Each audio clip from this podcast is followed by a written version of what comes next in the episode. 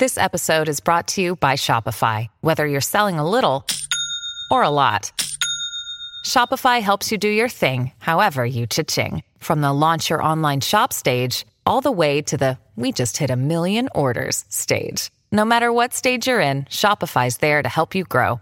Sign up for a $1 per month trial period at shopify.com slash special offer, all lowercase. That's shopify.com slash special offer.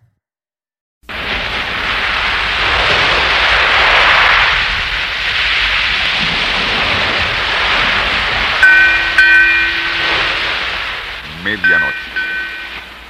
17 de octubre de 1757.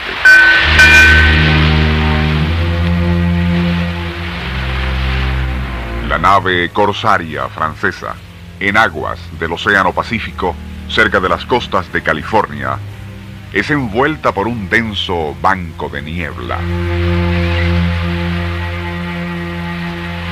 Durante 20 minutos navega a ciegas hasta que súbitamente el vigía hace sonar la alarma, pero en forma tan insistente que todos, incluyendo el capitán François de Janis, acuden a cubierta.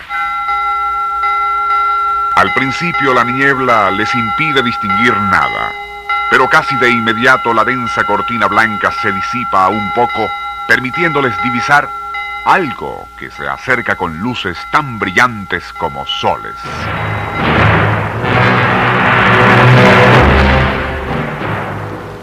Haciendo la señal de la cruz, el capitán de Janis ordena a oficiales y tripulación que adopten posiciones de combate para repeler a eso que navega recto hacia ellos.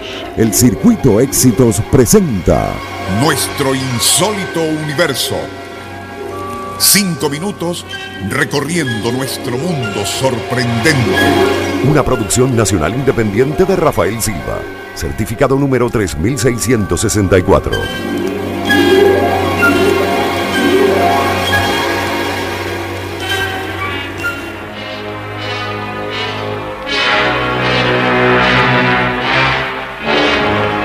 Son tales la sorpresa y estupor que reinan en la carabela La Foch, sin embargo, que todos permanecen inmóviles, viendo cómo aquello que se les viene encima con gran estruendo y centelleantes luces parece ser una nave de hierro.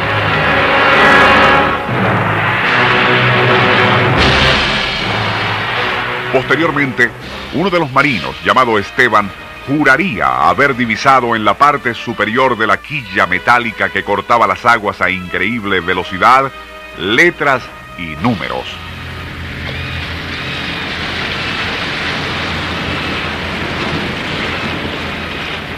Octubre de 1942.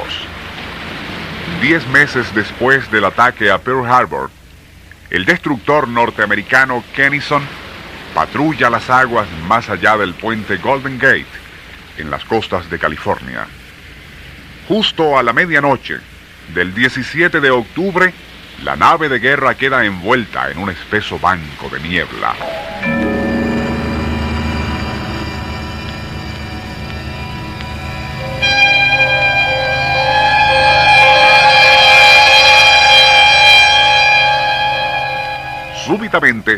El intercomunicador cobra vida con la voz del enseña de primera clase Jack Cornelius, de guardia en la torre central, quien ordena dirigir todos los reflectores hacia babor.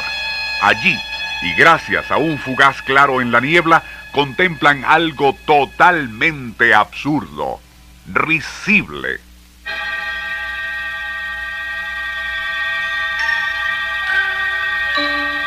Una antigua carabela, pendones colgando de sus palos y armada con arcaicos cañones.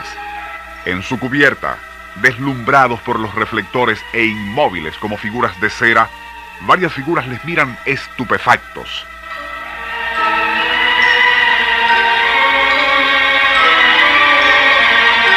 Aquel inconcebible encuentro no duraría más de 30 segundos, ya que el piloto, alertado por Cornelius, realizó un brusco viraje para no embestir a la frágil embarcación.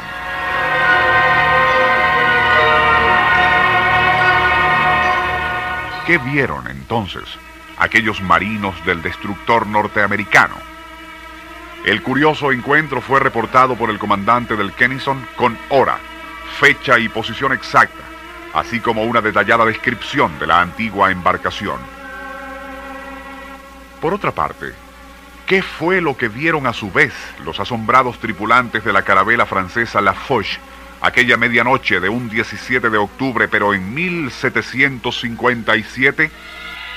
¿Se abriría acaso una fugaz brecha en el tiempo aquella medianoche en octubre, permitiendo que pasado y presente fuesen uno solo y las tripulaciones de un corsario francés del siglo XVIII y un destructor norteamericano del siglo XX cruzaran esa barrera para encontrarse dentro de un vacío temporal? El Circuito Éxitos presentó Nuestro insólito universo. Cinco minutos recorriendo nuestro mundo sorprendente.